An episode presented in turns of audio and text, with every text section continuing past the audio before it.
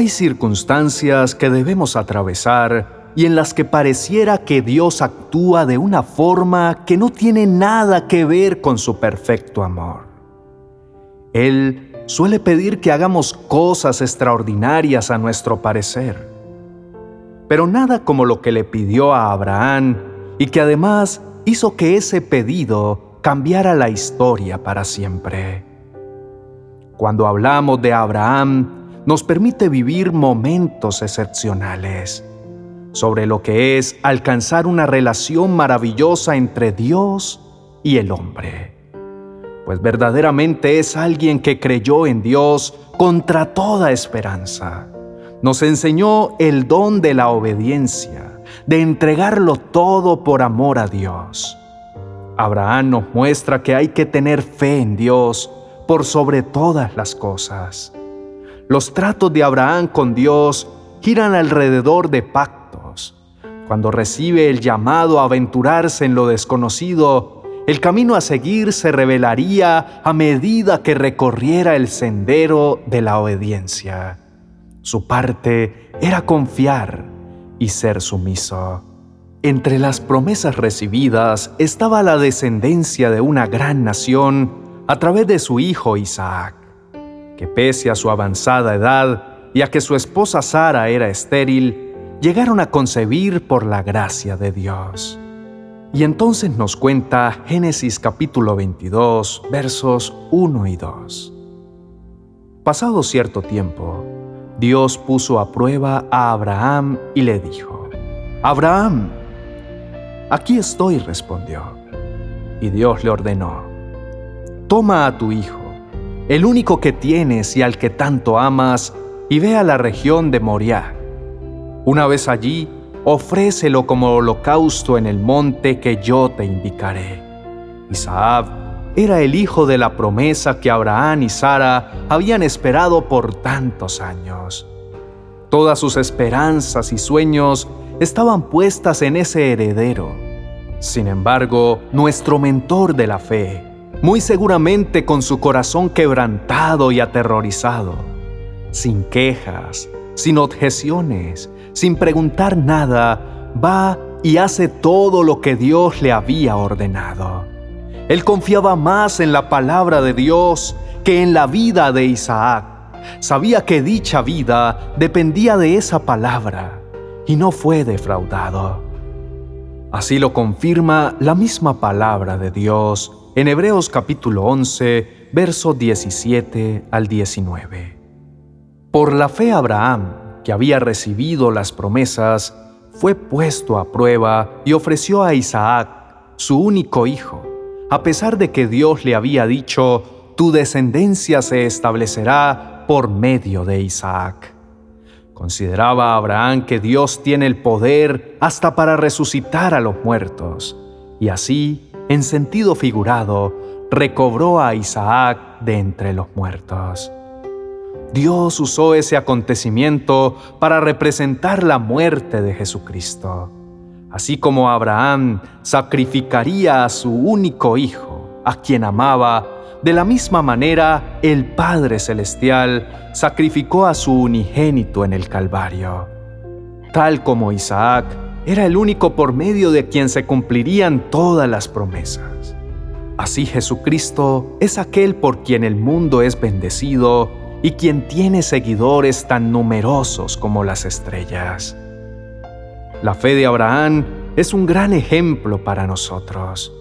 Decimos que creemos en Dios, que podemos apoyarnos en su gran poder y seguir adelante pero cuando llegan las pruebas, cuando viene la adversidad, nos debilitamos, se nos acaban las fuerzas y entonces empezamos a hacer las cosas a nuestra manera, a ayudarle a Dios, creyendo que Él no va a poder.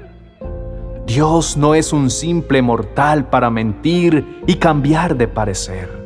¿Acaso no cumple lo que promete ni lleva a cabo lo que dice? Nada puede hacer cambiar a nuestro Dios.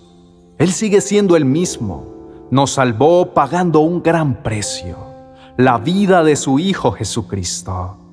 Él ha hecho de nosotros sus hijos amados. Todavía quiere cumplir en ti y en mí su obra perfecta.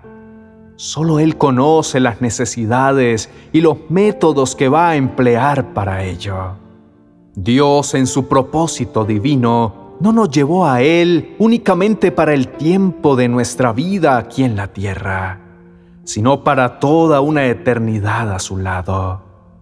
Lo que tiene más valor es lo que realmente permanece. Lo que se ve, sea agradable o no, es temporal pero sabemos que lo que no se ve es eterno. Notemos la perfección con la que el Padre hace todas las cosas. Dios llamó a Abraham, aumentó su fe, puso a prueba esa fe y luego lo recompensó por esa fe. De la misma manera lo hace en nuestra vida. Él nos llama a ser sus discípulos. Nosotros escogemos y cambiamos la vida que llevamos por una que agrada a Dios y aceptamos a Cristo como nuestro Salvador. Entonces Dios aumenta nuestra fe, la prueba y la recompensa. Confiar en Dios es estar totalmente seguro de que uno va a recibir lo que espera.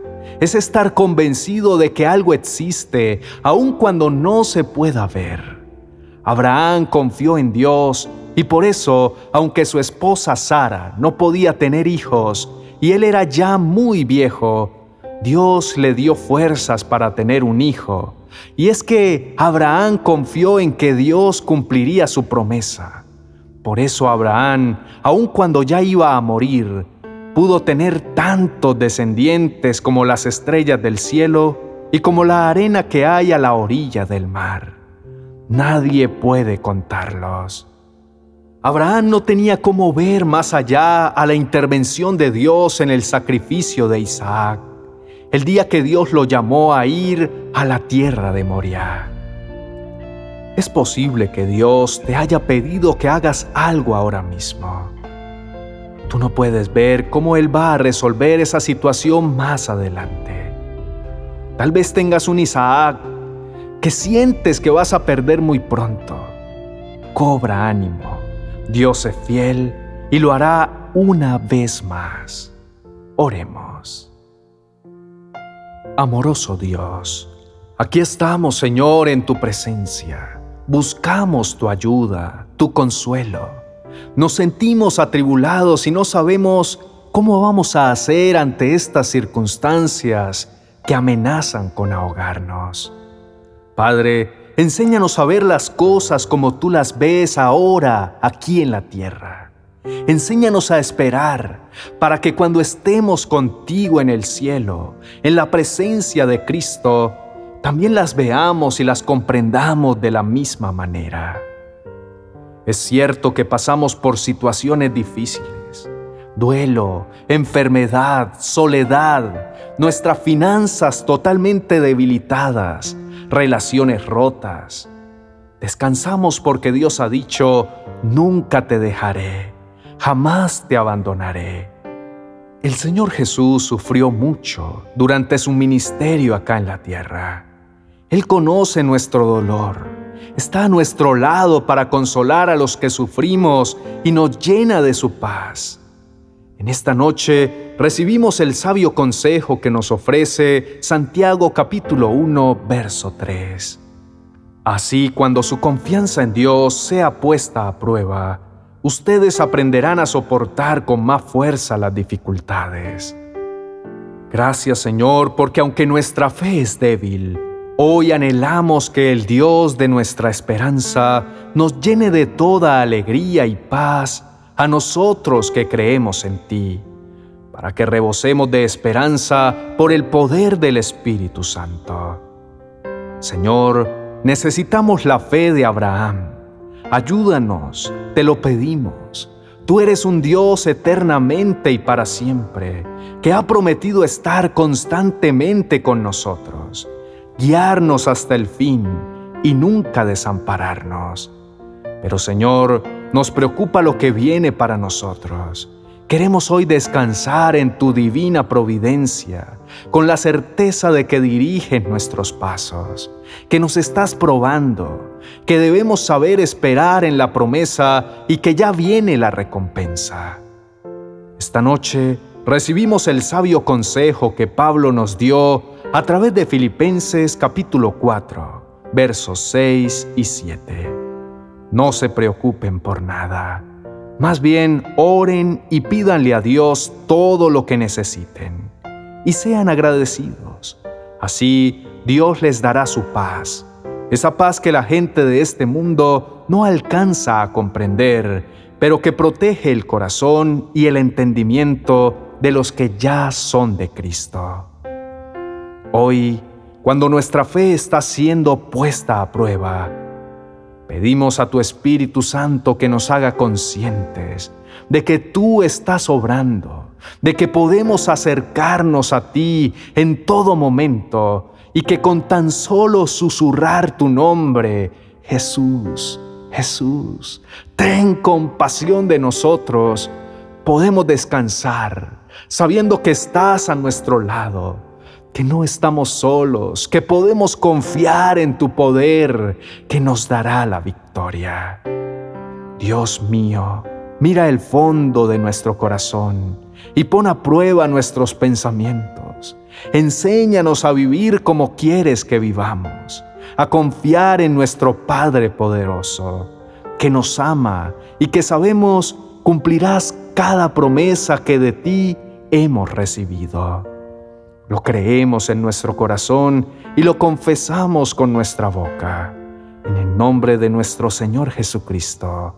Amén y amén.